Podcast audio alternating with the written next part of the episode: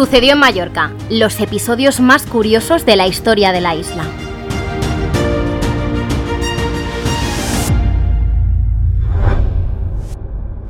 Hoy venimos con curiosidades históricas marcadas por la actualidad. La semana pasada el Ayuntamiento de Palma informó que baraja abrir el túnel que conecta la Plaza Mayor con el Parc de Alma. Puede que más de uno le haya cogido por sorpresa la existencia de este túnel, Precisamente a colación de esto traemos a la palestra la interesante historia de la Plaza Mayor, un enclave de ciudad por el que todos habrán pasado, pero sobre el que pocos conocen toda su historia. Empezamos el viaje al pasado. Una de las primeras informaciones que tenemos de este enclave data de 1232, en plena época medieval. En uno de los edificios de la plaza, en la zona hoy cerca de las escaleras hacia la Rambla, nacía uno de los personajes más importantes de la historia mallorquina, el ilustre Ramón Llull, escritor y filósofo. También en esta época lo que hoy es la Plaza Mayor era el conocido como Cálmano. El Cal era la judería, una ciudad independiente dentro de Palma, también amurallada y con entradas propias a su interior. En su mejor época cada calle la ocupaba un gremio, y de ello aún perduran algunos nombres de las calles aledañas hoy. En 2023 podemos pasearnos por el carré de Argentería, Bossería o el carré del Banc. Hay que imaginarse la plaza rodeada de calles, llena de vida, con comerciantes, artesanos, burócratas y demás vecinos, todos ellos con una cultura y tradición propia. Era una sociedad, la judía, por lo general con alto nivel cultural. Sabían leer y escribir, al menos en hebreo y en mallorquín, y gozaban de la protección de las autoridades, porque proveían a los monarcas tanto de dinero como de mercancías de difícil acceso. Esa judería de la que formaba parte de la Plaza Mayor era un mundo paralelo al resto de la Palma del siglo XIII, pero aquel enclave, con siglos de historia, pronto llegaría a su fin de forma muy violenta.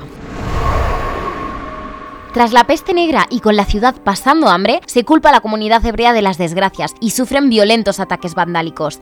La persecución, fomentada en gran parte por el clero, no llegaba a ser definitiva por la protección de los reyes, pero llegamos a 1391. No hay gobierno en la ciudad y el barrio judío es saqueado brutalmente. Arrasan la judería, asesinando a unas 300 personas.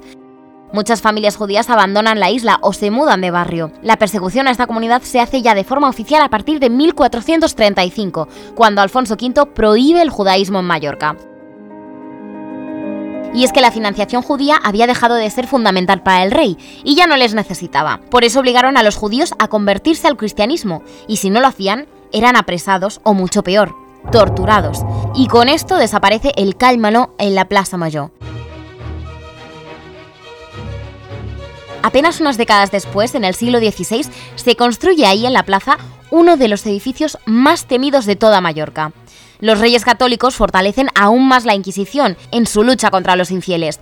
Los ataques se recrudecen muchísimo hacia los judíos, ya sea efectivamente por su religión o a veces también por fines económicos. Y así se construye lo que decíamos, el temido edificio, la conocida como Casa Negra, la sede del Tribunal Principal Inquisitorial en Baleares. En su sótano, en lo que hoy son las galerías comerciales, se encontraban los calabozos y las cámaras de tortura. Tras esos muros se vivieron muchas historias de verdadero sufrimiento. En pleno centro de Palma cuesta creer que hasta hace solo dos siglos existiera en la Plaza Mayor un lugar así, pero efectivamente lo fue. La sede de la Inquisición permaneció en pie hasta que en 1823 fue derribada, y años después, cuando se abolió definitivamente la institución en España, el lugar fue saqueado por una turbia de ciudadanos de Palma. Y además de casa natal de Ramón Llull, antigua judería y sede de la Inquisición en Baleares, en el siglo XIX la Plaza Mayor de Palma aún vive otro episodio bastante interesante. En plena revolución industrial se construye un túnel subterráneo, que es el que la semana pasada Cor dijo que quería rehabilitar. Este tren se ideó para llevar las mercancías de la Plaza de España hacia el Pardo Lama para transportarlas rápidamente de allí hacia el barco. El lugar volvió a cambiar el siglo posterior. En 1900 se construyen el aparcamiento y las galerías comerciales, hoy ya abandonadas. Pero pocos años después, en la década de los 30 y con el estallido de la guerra civil, los palmesanos de la época encuentran en esos túneles un refugio antiaéreo eficaz para refugiarse en los momentos más violentos de todo el conflicto. Hasta tal punto que esos túneles del tren se convirtieron en el refugio más grande de toda la ciudad.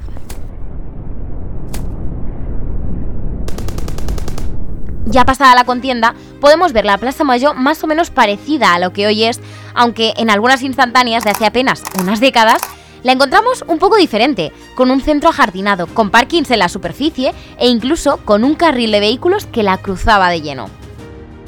Veremos qué ocurre finalmente con los planes del actual ayuntamiento y los túneles ahora soterrados de aquel tren y refugio del siglo pasado. Quién sabe, quizás somos testigos de otro cambio de la mítica Plaza Palmesana. Y con esto llegamos ya al final de este podcast. Nos escuchamos en el próximo episodio la semana que viene con más anécdotas de la historia de nuestra isla. Un abrazo.